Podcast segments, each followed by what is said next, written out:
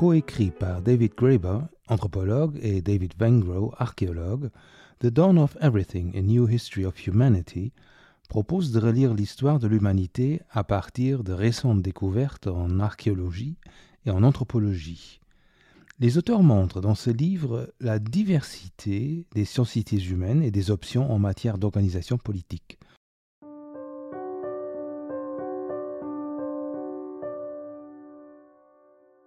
Dans les années 1960, Pierre Classe est le premier à avoir interrogé au plus profond la nature du pouvoir en mettant en question le lien de nécessité, considéré comme évident, entre pouvoir et coercition, et en montrant que de nombreuses sociétés, dites alors primitives, étaient pourvues d'une organisation sociale sans pour autant avoir développé de structures étatiques, ni même de rapports de domination.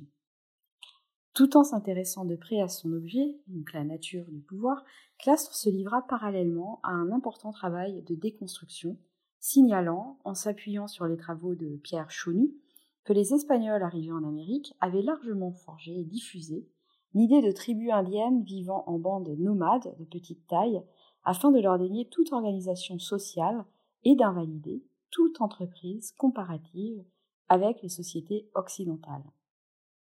Le lien entre organisation sociale et pouvoir coercitif devait être préservé.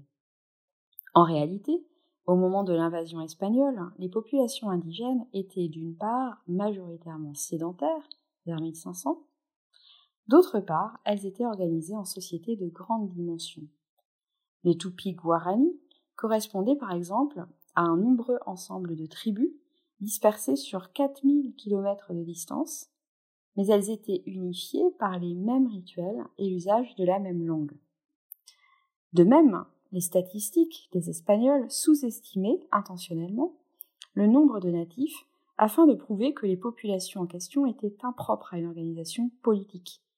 En 1519, toujours selon les travaux de Pierre Chaunu, la densité de population du Mexique correspondait pourtant à celle de la France en 1789.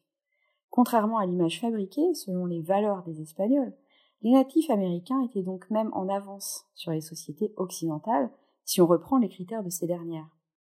À ceci près que leur mode d'organisation était fondé sur la liberté et le refus de la violence politique.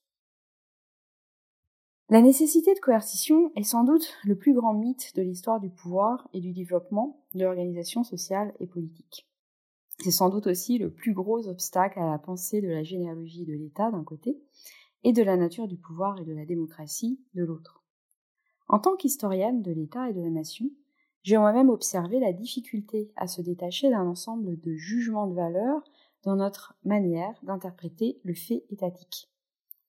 On le voit avec l'argument classique de la taille des sociétés. L'idée est admise que les sociétés de grande taille nécessitent un pouvoir coercitif, et elle n'est jamais remise en question. Dans le même ordre d'idées, on le voit aujourd'hui dans les discours politiques abondamment favorables à la démocratie représentative, la démocratie directe est présentée comme impossible à mettre en place. Or, la réflexion sur la mise en place d'une potentielle démocratie directe se fait toujours à l'intérieur du paradigme de la démocratie représentative qui ne laisse pas de place à la pensée d'un système différent. C'est la force de l'aliénation qui tue non seulement l'action, mais aussi l'imagination. De même, la croissance de la centralisation de l'État et des institutions est vue comme un phénomène positif. Même quand leurs auteurs sont hostiles aux effets négatifs d'un État fort et ou autoritaire, donc effets qu'ils savent analyser et présenter, les histoires de l'État tendent à reprendre à leur compte cette conviction, là encore, sans la questionner. Dans une perspective téléologique, l'État apparaît comme juste, justifié et naturel dans l'histoire de l'humanité. Et une société, une nation, une entité politique sont saines quand l'État y est fort et stable. Ce qui n'est pas fort est signe de mauvais fonctionnement. C'est à cette idée reçue que s'en prennent David Graeber et David Wengrow avec leur dernier livre paru juste après la mort du premier en 2020. The Diamond of Everything, A New History of Humanity, révèle combien le mythe des origines et l'opposition systématique entre nature et culture, que la nature soit considérée comme positive comme chez Hobbes ou comme négative comme chez Rousseau, pollue les réflexions dans les domaines aussi variés que l'économie, les sciences politiques, la sociologie ou l'histoire. L'opposition sert généralement à imposer le caractère inéluctable de notre propre mode d'organisation, à bloquer l'imagination de notre système. Nous avons les États coercitifs parce que nous sommes le produit du progrès, et si le sort des sociétés primitives peuvent nous sembler enviables, n'oublions pas que ces peuples étaient égaux parce qu'ils étaient pauvres et étaient privés de tout ce qui est l'objet d'inégalité, comme aimait à le marteler le ministre Turgot dans la deuxième moitié du XVIIIe siècle. Kreber et Wengrow s'en prennent à l'idée d'égalité, au centre des débats politiques et de nombreux travaux scientifiques présentés comme progressistes. Selon eux, la question de l'inégalité n'est pas centrale, et si elle est devenue si importante depuis le crash financier de 2008, ce n'est pas par bienveillance envers autrui, mais toujours et encore par souci de conservation. Ils disent Le recours au terme d'inégalité est une façon de formuler les problèmes sociaux qui convient à une époque de réformateurs technocratiques, qui part d'emblée du principe qu'il n'existe aucun projet réel de transformation sociale. Dans leur livre, David Graeber et David Rangrow veulent eux aussi comprendre l'origine du pouvoir coercitif. Pour eux, le problème n'est pas tant celui des inégalités qui semblent avoir toujours existé, même dans les sociétés primitives, contrairement aux idées reçues et aux mythes bien enracinés, mais de leur instrumentalisation pour exercer un pouvoir sur les autres. Kraber et Wengrow remarquent ainsi que le seul domaine où la propriété existait était la sphère du sacré. Seuls les objets sacrés, comme les flûtes ou trompettes, pouvaient être possédés en propre. Les notions de privé, de propriété et de sacré ont en commun d'être marquées par l'exclusion, nous disent-ils. Si le privé a une origine, elle est aussi ancienne que l'idée du sacré, qui probablement est aussi ancienne que l'humanité elle-même. La question pertinente n'est pas tant de savoir quand, mais comment le privé a fini par ordonner tant d'autres aspects des affaires humaines. Venant aux mêmes conclusions, mais par un cheminement différent, Pierre Clastre soulignait l'importance des prophètes. Il écrivait en effet dans le discours du prophète, j'y peut-être en germe le discours du pouvoir, et sous les traits exaltés du meneur d'hommes, qui dit le désir des hommes se dissimule peut-être la figure du despote. Parole prophétique, de cette parole. Aurions-nous là le lieu originaire du pouvoir tout court, le commencement de l'État dans le Verbe? Prophète conquérant des âmes avant d'être maître des hommes? Peut-être. Mais jusque dans l'expérience extrême du prophétisme, parce que sans doute la société Tupi-Guarani avait atteint, pour des raisons démographiques ou autres, les limites extrêmes qui déterminent une société comme société primitive, ce que nous montrent les sauvages, c'est l'effort permanent pour empêcher les chefs d'être chefs, c'est le refus de l'unification, c'est le travail de la conjuration de l'un, de l'État.